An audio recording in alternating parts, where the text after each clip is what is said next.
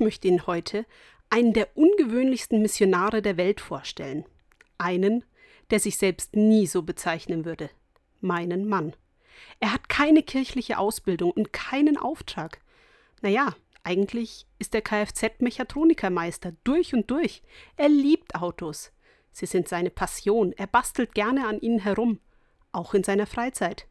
Und dennoch, oder gerade deswegen, erreicht er Menschen, die mit Kirche nicht viel am Hut haben. Deine Frau ist doch Diakonin. Oder was sagst du zu diesem oder jenem Thema? Solche Sätze hört er häufig von Kollegen und Bekannten. Er weicht ihren Fragen nicht aus. Er stellt sich ihnen. Er ist offen und gesprächsbereit. Er stellt Fragen, die andere dazu bringen, ihre gesetzten Antworten zu überdenken. Er diskutiert mit Menschen über Gott und Glauben ganz selbstverständlich im Alltag, beim Autoschrauben. Vielleicht sollten wir das auch häufiger tun, präsent sein, zuhören, Fragen suchen und gemeinsam um glaubhafte Antworten ringen.